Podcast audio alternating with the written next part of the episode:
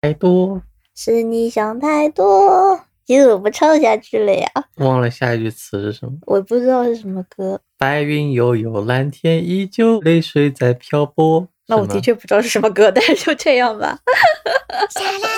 Hello，大家好，欢迎收听电台老二次元的子节目《二言二语》，我是老二次元的主播大九。我幸会我们子节目好可好？二四，元，你这个只是在这 Q 我一 Q，我就跟着你说下去。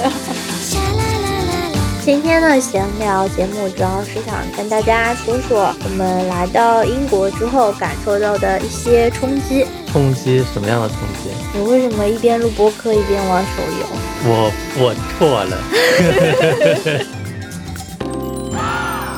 反正差不多，今天就是想跟大家分享我们俩感受到的，一下子可能不太能接受，或者是一下子没能理解的那些部分。先介绍一下我们俩到英国的这个时间背景吧，你说说哎你的。我是高中结束之后就来英国了，一一路读到 PhD，所以其实已经在英国待了七年时间了。差不多对七年了。嗯，那我是三年前来剑桥读的 PhD，但中途有一年我是完全回国了嘛，所以嗯我在英国真正待的时间其实也就两两年年左右。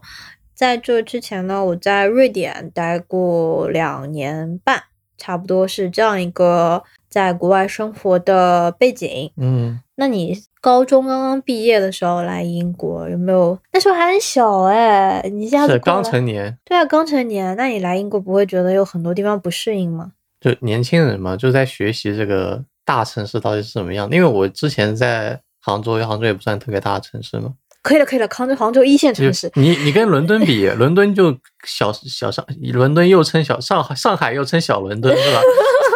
你刚刚想说 什么？伦敦又称小上海，是啊，因为伦敦它也分成一区，就就就跟环几环几环一样，它分成了六环，对吧？嗯，那那这个第六环已经是坐地铁要坐四五十分钟才能够到市中心的一个程度了。这样一算，好像还是上海比较大。那果然伦敦是小上海，对啊那就伦敦就是小上海嘛，对吧？ 那我嗯，以前没有生活在这么大的城市过。然后我刚刚去的时候，我不，呃我是提前一个星期去，然后跟朋友先旅游一个星期，然后再嗯你去们是先住到了伦敦，对，然后我们在伦敦的，就是我朋友的那个远房亲戚的家里住着，嗯，所以说相当于是从六区每天都坐车去一区，就去市中心玩，嗯，然后再坐车回回到六区，那算那个相当于什么上海，郊区每天往上海跑，然后去逛那个城市那。你是小瞧了上海 郊区。你知道有个地方叫临港新城吗？ 那但就这样吧，小上海，那嗯就是你提前一周过来适应这边的生活，对，那适应吗？跟旅游一样嘛，就旅旅游嘛，对吧？就是一周一一周游，就基本上把伦敦玩完了。就但这是一种玩儿的时候，你玩的时候不会以一种生活的态度去考察这个城市对吧？对对，然后就入，然后就拎包入住我我我们学校了呀。当时的感觉就是哇，这个学校的住宿好现代啊！为什么好现代？觉得 然后因为我是本科是在帝国理工读的，帝国理工嗯是坐落于伦敦富人区，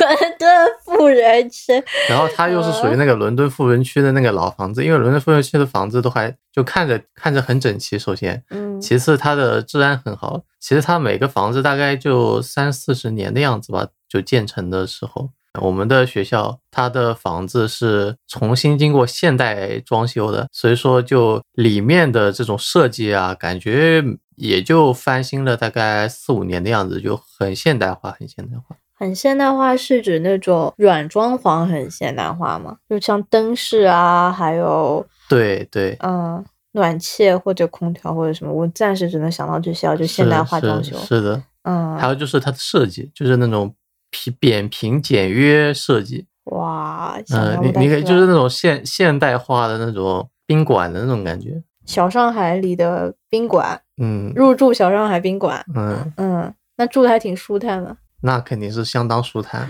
然后我觉得有一点跟国内不一样的是，他们的地下一层是有窗的，啊、我知道，是因为有那个小楼梯，你可以通对对到那个地对，下其一实层。它是相当于往下挖了一层，然后这嗯这一层是呃跟外面接触的，就相当于你的我突窗然是意可以识到往我外们看窗看开到，着没事，真的吗？没关我系我担心我们说的很，因为我们学院很安静，我们俩嗯这样子可能十里之外都听得到我们俩没事。说他们话打乒乓球不也是这样吼的吗？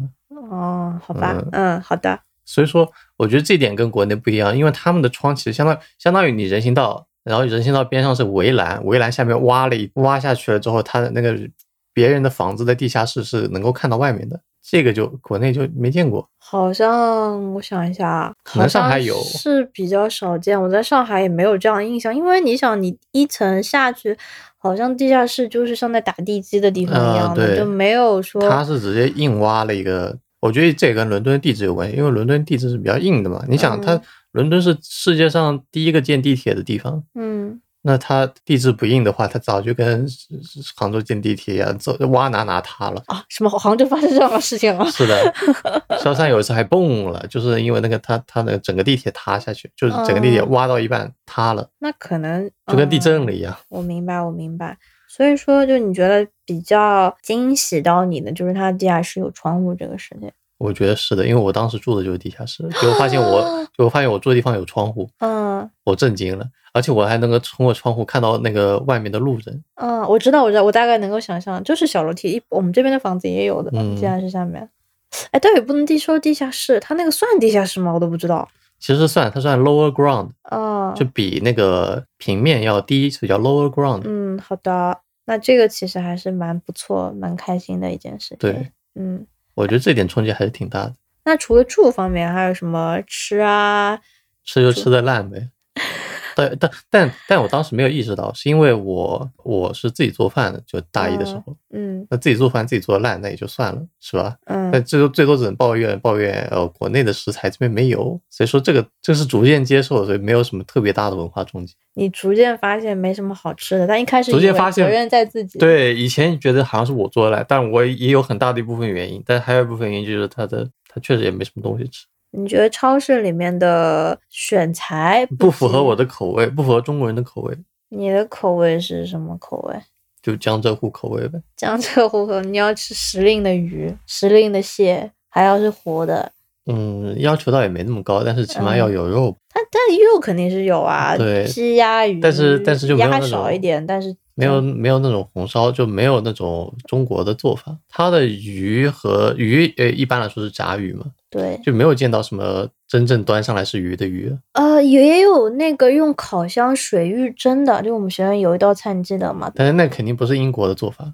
呃，应该不是英国做法，嗯，嗯，是的。然后就是吃汉堡吃的比较多吧。有点 Burger King，但汉堡其实是美国人，嗯，对，汉堡就是美国菜，其嗯实是，嗯也算不上什么英国本土的美对食。啊、但是学校一般会提供汉堡。哦，是学校食堂里提供的我们学校没有食堂，但我们学校有那种开在学校里面的那种小卖部小卖部对，差不多。哦，帝国理工小卖部，你不我觉得这们我是一们个算食堂，但有点像那种，就你懂那种商城里面那个什么，你要地去下那一个层地下的一那层个那个美食广，就有那种那个我味知道道的。大时代那种感觉，然后就是对一对个对小店面，对吧？你又不有一四五个小店面，就开在一啊个空间里。然后那个位置也不是固定给一个餐厅的，就是大家公对对众对坐对对对的那种对，啊但是我那个，而且那个是开在我们学校里面的那个餐厅里，就是我们嗯学校的那个餐厅里面有这么几个店。嗯，然后我发现有一个很有趣的一点，就是他们的那个招商引资是会换的。其实吃的还还还凑合，就只要不自己做的话，就只要你付钱，都都是有的吃的。唯一不好的一点就是我们不是在富人区嘛，嗯然后伦敦的那个饮食上的开销其实是蛮大的，因为你自己做饭可能两三磅到四五磅顶多了，但是出去吃的话，你稍微吃的好一点就就要十几磅，然后中餐一般在二十几磅二十几磅一顿。一顿，对那的，如果是二十几磅吃中餐，大家可以吃到点什么东西？啊就跟餐厅点菜一样，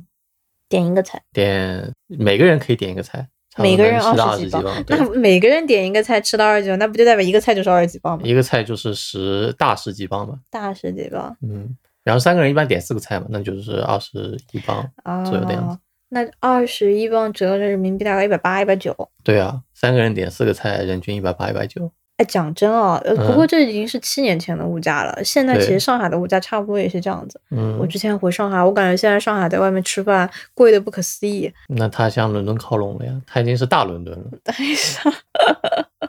我还是觉得蛮夸张的，因为我也没有听说我的朋友们突然挣了多了很多。嗯，而且我发现伦敦外卖特别贵，嗯，就伦敦外卖是在这个堂食的基础上再加了那个送单的费用。就是他没有外卖补贴，对，就他的外卖是从消费者这里扣钱，而不是从那个店商家这那里边扣扣钱钱。对的，他们店家都已经过得很滋润了嘛。你想，你嗯盖在大学边上唯一一家中餐厅，那不是很美滋滋？哦，那这客源非常的稳定，而且帝国里而面且那么多中国而学且生，而且有一点很很令人尴尬的就是，他们开的人就很瞧不起中国人，就会就会翻台你，翻什么叫翻台呢？就是哎，你这吃完了，吃完了赶紧走吧，那你然们后就大概开始吃了多久啊？他叫叫你们就走？吃个半个小时左右吧。这么过分啊对！很但过是是分的国人开的店，呃，我觉得算是二代开的店吧，会不说中文。他们会说中文，但他们不愿意讲中文。嗯，OK OK，嗯，那反正就那一反正就一代、二代这样开的店吧，行吧，嗯嗯，挺挺夸张的。其实中国人瞧不起中国人，这个在伦敦的中餐厅蛮常见的，好像至少我们那边是。完了，我在剑桥都没怎么在店里面吃过中餐，嗯我也不知道他是否看得起我。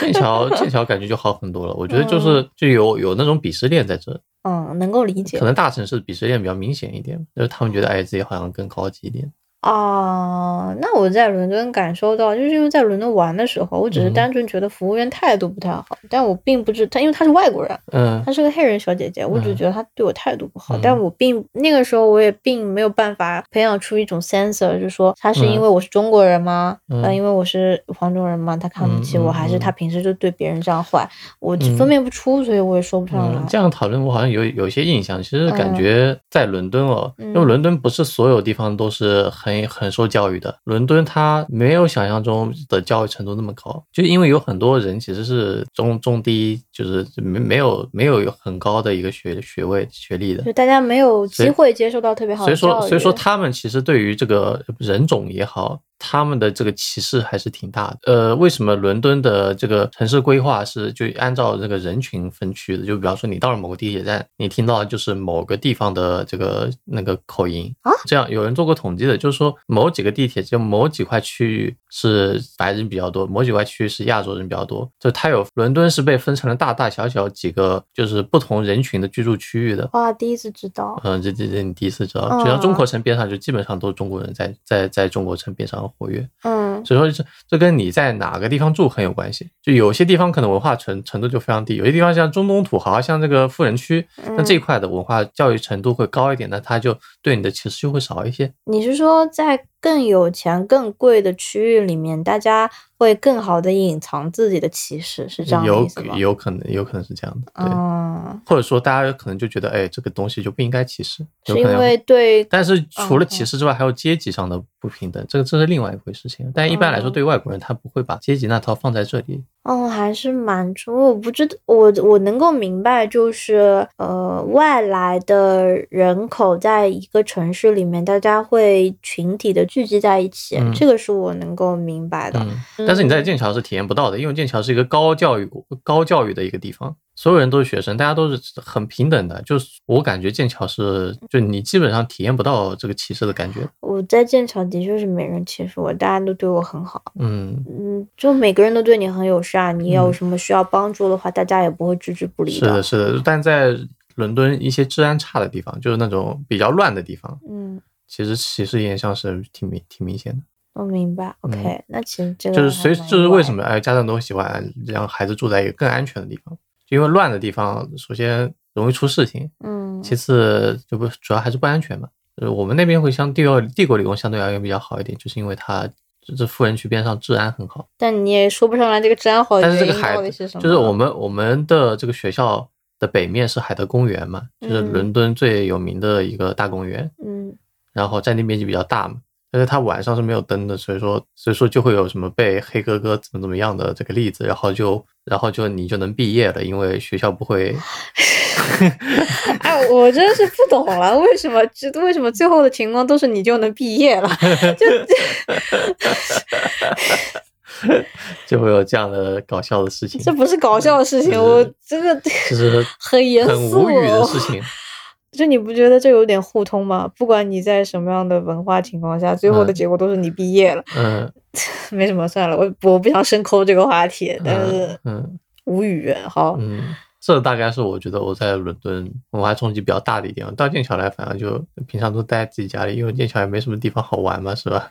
剑桥的确是挺小的，剑桥嗯与其说是个城，它不能说是个城市大，家说是个大学，大学呃，大是个还是个大学是城，个规模不足以称之为一个 city 啊，那你就当一个村呗，就嗯，真的差村不多，是吧？我觉得分成了坡上、坡下和火车站三块区域。对的。大家又骑自行车，可能你十几分钟骑来骑去，你半个小时的车程，你自行车车车程啊，也是非常非常远的地方，嗯，我觉得走路一个小时可以到剑桥的任何一个地方。有可能嗯，这是剑桥城了，就嗯就剑桥就 center 的部分，嗯而不是那个 Cambridge Shell，Cambridge Shell 更大一点，把一些嗯旁边周边的一些部分。对，把所有的荒郊野地全算进来了。 还有就是，哎呀，大家能能在这个自由活动的场所不穿鞋到处乱跑，自由活动的场所是指公共场所吗？就比方说那个上网的那个上网的房间外，不一般大学会有一个地方可以给人上网吗？啊，呃大学的网吧吗？不是啊，就是那种像那种多媒体多媒体室教室，对对对对对对对 对。没事，然后它会有沙发，然后它还嗯分成一一层跟二层，就是你可以那个走那个楼梯上去，那嗯，上面还有个大沙发这个样子，嗯，然后有一些电脑，然后我我发现大家都很喜欢就把鞋给脱了到处乱跑，对，或者穿拖鞋， 哎，这个其实也是我觉得挺，但我觉得这只嗯微只妙限在的大学里面，我感觉好像嗯平常那个只穿着袜子到处乱跑啊，嗯，就比方说你，因为我们不是集体式住宿的话，一般是比方说一个房间两个人嘛，大概四五个房间共用一层的这个厨房，嗯，然后就会发现大家都不穿鞋，就就这个穿着袜子就跑来做饭了。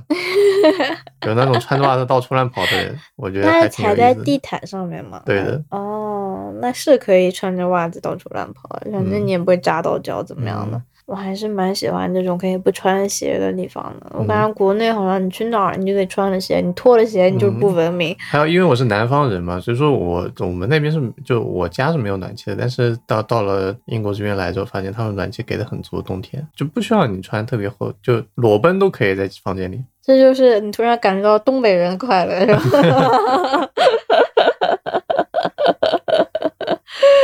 南方没有暖气，然后，然后我当时还不真的是适，应，我就把窗给开了。嗯，你还不适应这么热， 对，不适应这么热，不习不习惯，你知道吗？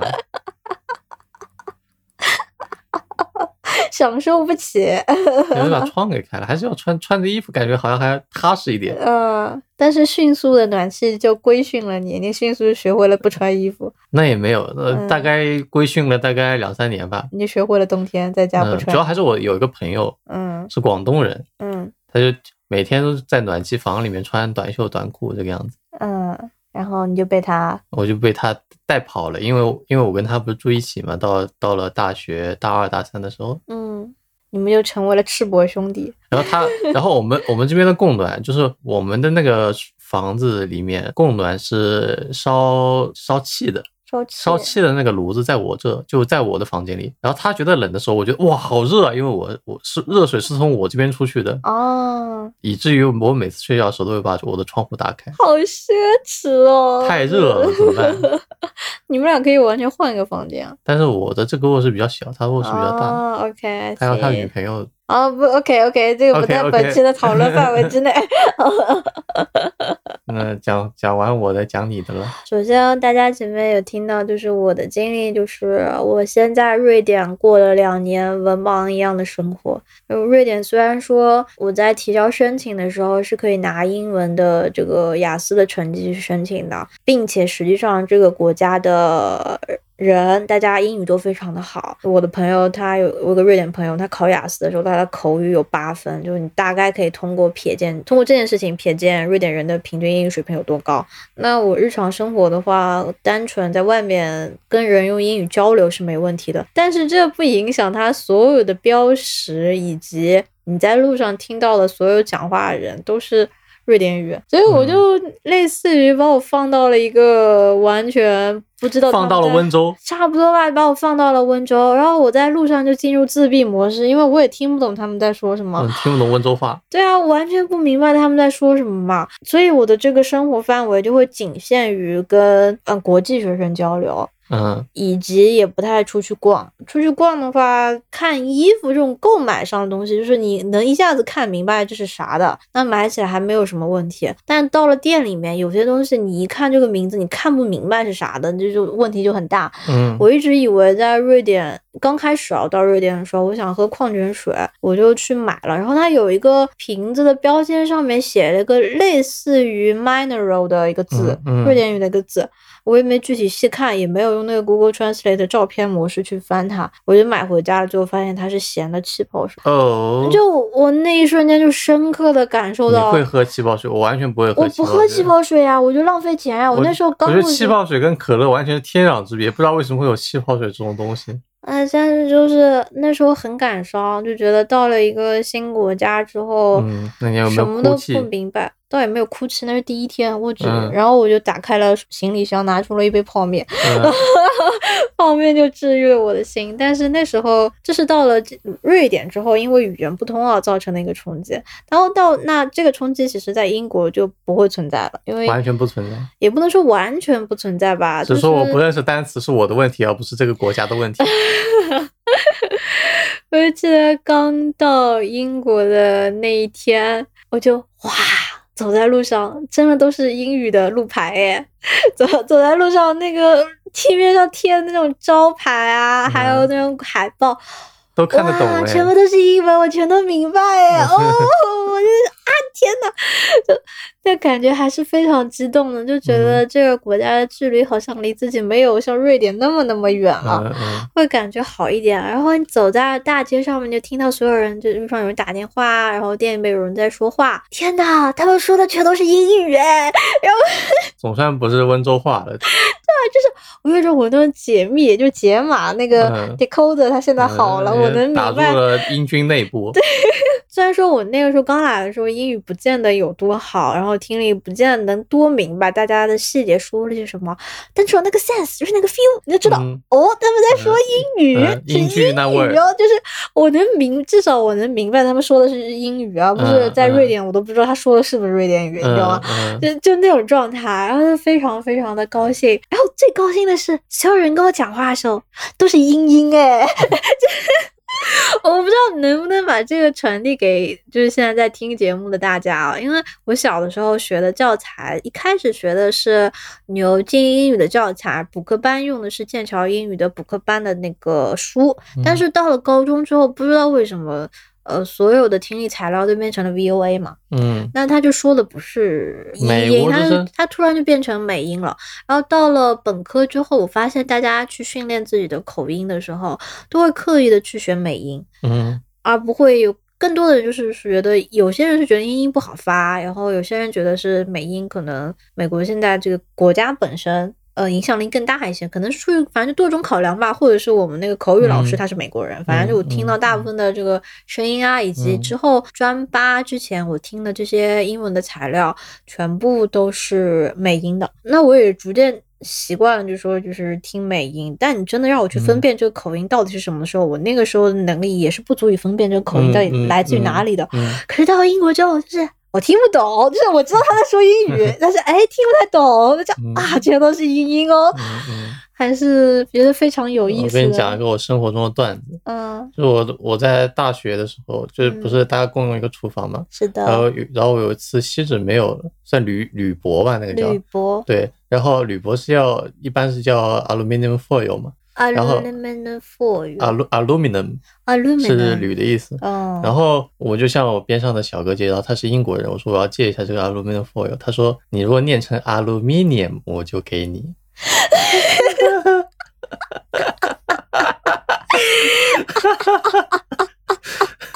等一下，为什 么因为因为英英式发音是念 aluminium， aluminum 但是美式发音是念 aluminum。 aluminum？嗯，啊 OK，他又在试图纠正你的发音。对，他试图纠正我的美式发音，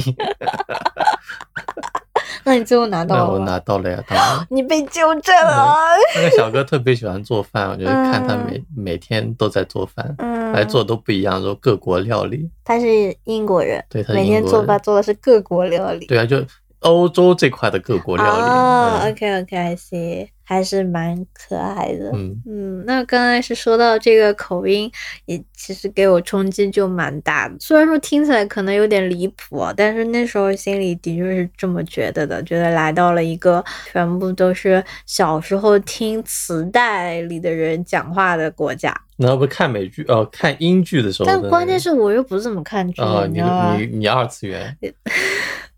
那个时候其实已经没有那么那么那么二次元了，还是嗯看一些真人的东西。嗯但我本身可能还是有一点点排斥看真人的电视剧的，在那个嗯时候，现在还好，现在还好你说自从综艺起来了之后，你就喜欢看综艺了，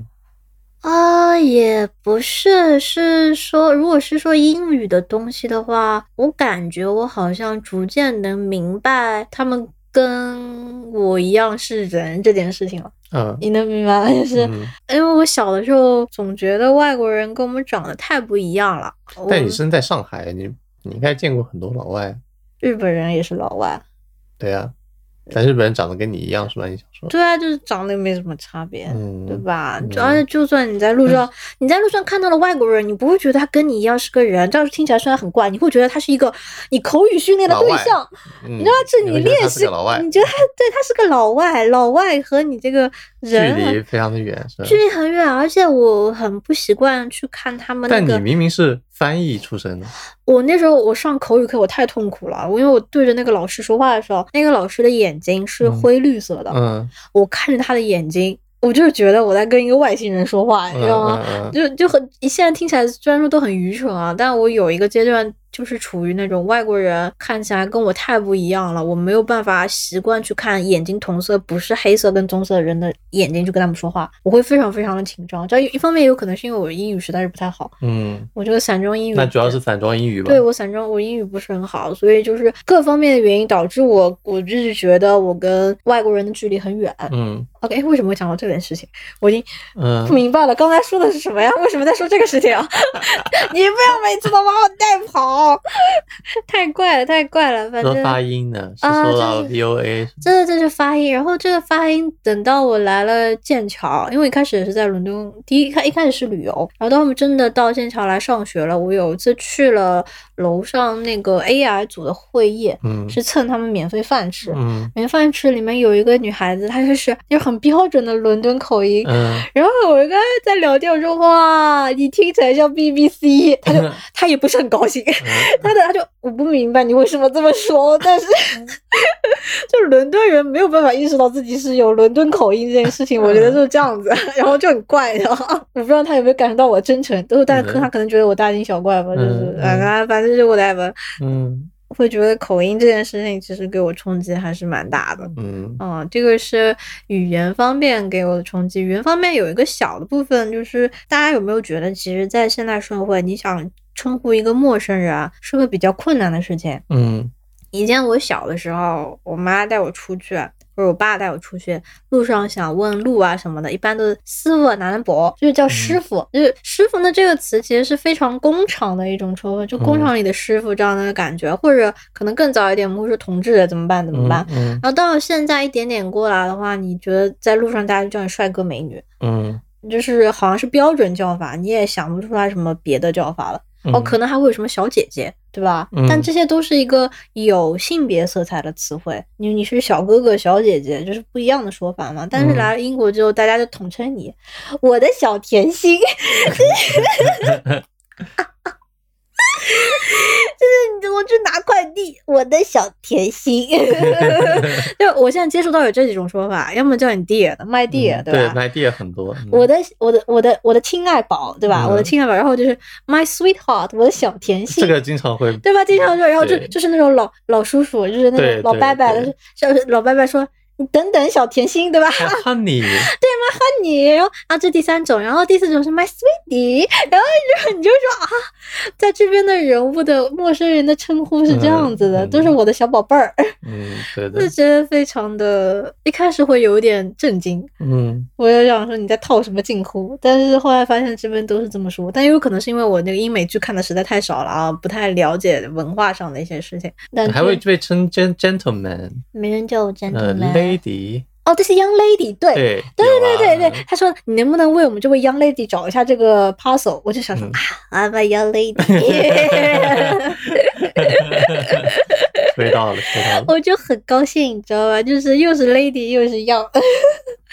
就这些称呼上的东西，会觉得要比帅哥美女、帅哥美女有一点轻佻了，感嗯，觉。对对，是有点轻佻的意味在里面。对，但这些称呼的话就，但你说在国内真的要说这位女士，其实也可以，不是不行，嗯但也不知道为什么没有流行开啊，嗯，还是蛮这称呼上语这言这这个还蛮就是有意文思化的语语言上的东西了，我感 觉。但也不知道是为什么导致的，嗯，说不清楚。只是嗯现在觉得，呃，比较冲击、比较有意思的部分，想跟大家分享的。哎然后，然后就是，虽然说他们叫你 honey，叫你 sweetie，可是英国人又不跟你拥抱，嗯，对吧？啊就是一边称呼你是这样称呼的，可是跟瑞典人又不一样。因为嗯我在瑞典的时候，我见到了瑞典同学，大家都一上来啪给你一个熊抱，你知道吗？我的同学都比我高多少？我同学有一米九。嗯，他抱我了，说我他可以把我拎起来，就就是他们会非常热情的抱你啊，但这边英国的话，大家就是跟你还是打招保呼持距，离甚至都不一定握手，嗯反反正还是蛮冲击的。嗯，就嗯，说不上来，就距离感跟非距离感的，就是距离的远近，嗯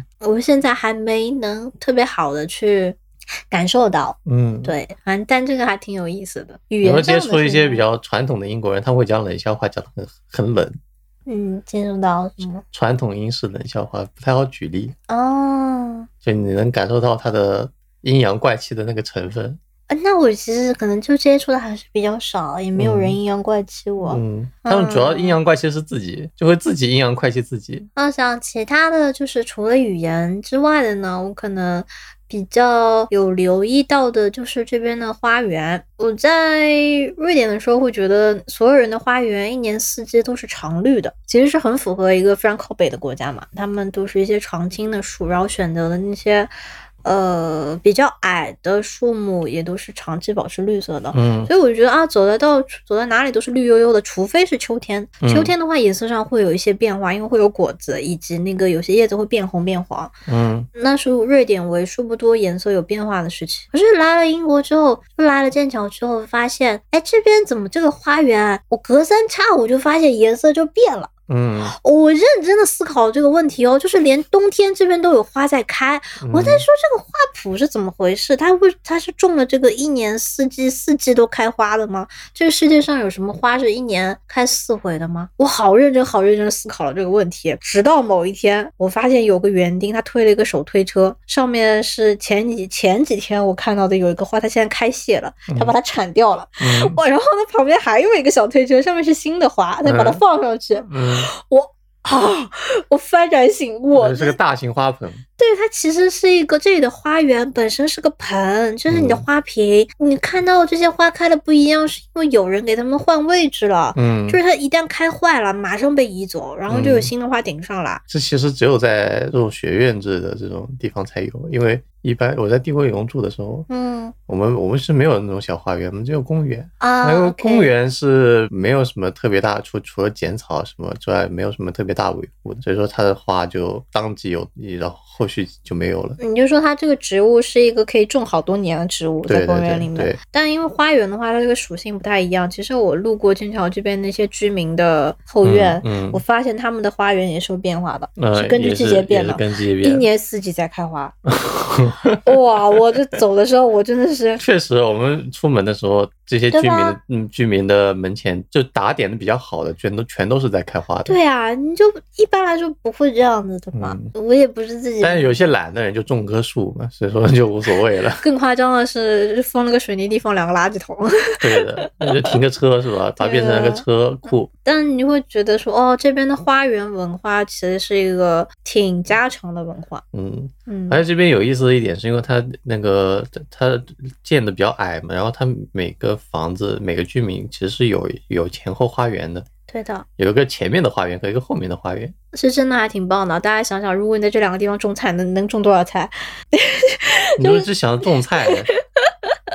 那种花，种花可以种多少花，嗯对吧？我老板是澳大利亚人，然后他在这边拿到教职之后，在这边买了套房子，嗯，然后他就开始种种花了。哇，他开始挑花，就从那个大花园里面挑花，然后放在家里养。哦，我们之前去植物园的时候，植物园甚至有那种课程教你怎么在家里去养那些对蜂蜜非常友好的花，嗯，它会给你一那个授粉，对对，就是他们会帮你授粉啊，怎么样的，反正还是挺有意思的那个小嗯让课。让蜂蜜活，让蜜蜂活下来。对的对的，他们这个花园的打理有一些蛮成熟的体系在的，我觉就得肯是除定是了比是国内要成熟很多。对，除了花的品种，它会考虑跟这个生态系统的互动。对，嗯，还是这个对我影响印象蛮深的。嗯，你知道这边有个法律是，你说草坪草坪是不能长杂草的，就是说草坪你要定期的去推它，嗯，不推它就触犯了法 律，啊，要罚款。如果你家有草坪，但是让它乱长的话，你就要被罚款。 真的吗？对，这就是为什么我们的朋友哦要、要要去推草坪。但我也有看到有些人家里其实是有杂草的。但是如果他那个杂草是他自己养的话，就没事。但是你如果是一个平的草坪，嗯，你就必须要推它。为什么啊？政府规定，嗯，可他蛮值得细推敲就一下就跟的。澳大利亚政府规定了羊毛必须要剪羊，羊就羊必须要剪羊毛一样。我有点不太明白法律规定到底是可以用就来什么的。羊必须要剪羊毛，是因为如果嗯羊的羊毛长太长了之后，会对嗯羊羊会不舒服，那剪了毛它就会舒服吗？它剪了毛它就会舒服。那自然生活下的羊，没有人给它剪羊毛，它怎么办？就有一有一只羊，以前有个新闻说有一只羊嗯，逃离羊圈逃了三年，三年之后它的羊毛脱到了地上，它就走不动了。我好像有印象。对嗯，当时还闹了个闹了个很大的一个新闻，也就是说，这些羊它们不是自然界的品它应该是杂交出杂交出了一个非常容易产羊毛的一个品种。种。哇，好可怜啊！嗯啊，没什么，就是另外但是这一个是草坪也是，这个草坪就相当于是你的市容嘛，嗯因为每家的院子都是看得到的，所以说你这个草如果不剪，就影响市容。所以说如果有人不喜欢推草坪，他就把它平铺成水泥地了。哦，OK。除了可能是因为这个市容的考量啊，还有可能是如果野草在你家长得很好的可话能。会漫到别的地方。对的，就是这个野草的种子可能会飘过来，会给别人家造成麻烦。就对，除草实在是太麻烦了。嗯，对，然后这就是呃我印象比较深刻的第二件。接下来我觉得印象蛮深刻的就是大家经常会嘲笑的说英国的国菜是 fish and chips，就是炸鱼和薯条。总觉得好像说天呐，好可怜啊！大家最喜欢吃的是这个，都不知道他们是真的还假的。嗯，直到我发现我的英国同事啊，他们去海边度假，然后在聊的时候，他说，那我就问他吃什么在海边，我总觉得在海边你可以吃点生蚝啊，吃点蛤蜊啊，吃点就是大家传统意义上就是海产品江浙人民爱吃的海产品是吧？呃他说，就是他就跟我说 ，definitely fish and chips，就说的非常的自信，然后他说啊，肯定是 fish and chips 啊，那还会选择什么呢？嗯，他的笑容那么真诚，那么快乐，我就惊呆 了。无法质疑他。 我嗯就说，哦，嗯，嗯我什么都不能说。就他们喜欢吃炸鱼薯条这个东西是真的，以及这边的炸鱼做的好吃，其实也是好吃的。看水水平吧。嗯，嗯，因为我发现我现在吃到那个黑线鳕鱼的那个炸鱼，加了柠檬和那个像酸奶酱兮兮的东西，嗯炸的温度如果是比较好，是金黄色而不是深棕色的话，这个鱼本身是好吃的。嗯，嗯，是比的比我想象的要鲜一点，要鲜要嗯香，嗯，所以飞身就是这个炸鱼薯条可能没有大家想象的那么恐怖。对，没有那么恐怖。然后他们 英国人喜欢它也是真的。 嗯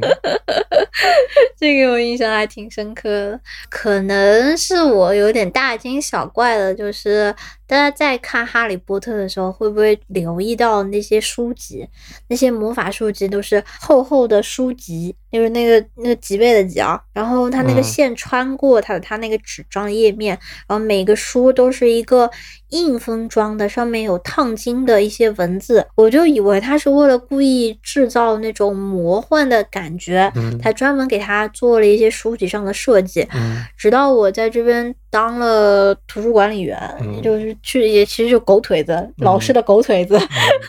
去帮忙的时候，发现这边的书真的都长这样。就是就长这样， 尤其是年纪大一点的书，以前的一些历史记载、写嗯年表那种书，就跟电影里面拍的一模一样，对呀、就是一模一样，它根本就不是为了捏造什么奇幻的 feel，、嗯而是它这个写实的部分，嗯它本身就是这样子的。嗯，我哦就有一种好像我翻开之后，我也能够嗯嗯怎么样，对吧？但后来发现我不是很爱翻那个书，是因为那个书很厚，嗯年纪又很大，嗯，翻出来之后有味道， 对对对，就是有味道。然后就还有那个尘螨什么东西的，嗯嗯嗯我就不敢去，不太敢去摸它了。然后最后最后给我印象最深刻，对我生活其实也是影影响最大的，就是剑桥的公交系统太破了，难以想象的破。嗯嗯，这么一个聚集了那么多聪明的人的城市，发展了那么多年，从一二几几年就是已经是城市的，也不能已经是已经是村庄的地方，嗯，它的公交竟然只有一条线，那是但是它有城镇公交，它城镇公交就是开到剑桥外面去的，对的，是开到剑桥外面去的，然后剑桥整个城其实只有一条公交线，叫做而且还是 University，而且还是 University 剑桥大学的赞助的线，对，就是剑桥大学赞助的一条线，这条线就是开到各个学院啊，开到各个对上课的地方，对，班而次且啊而且以前星期六、星期天是没有的，近两年星期六、星期天才开通，你就对敢你能想到这个事儿？大家骑自行车不是为了锻炼身体，是没有办法，因为没有车子，你根本对哪里都去不了。对，剑桥和牛津是和谢菲尔德算是剑呃英国这边自行车最多的地方，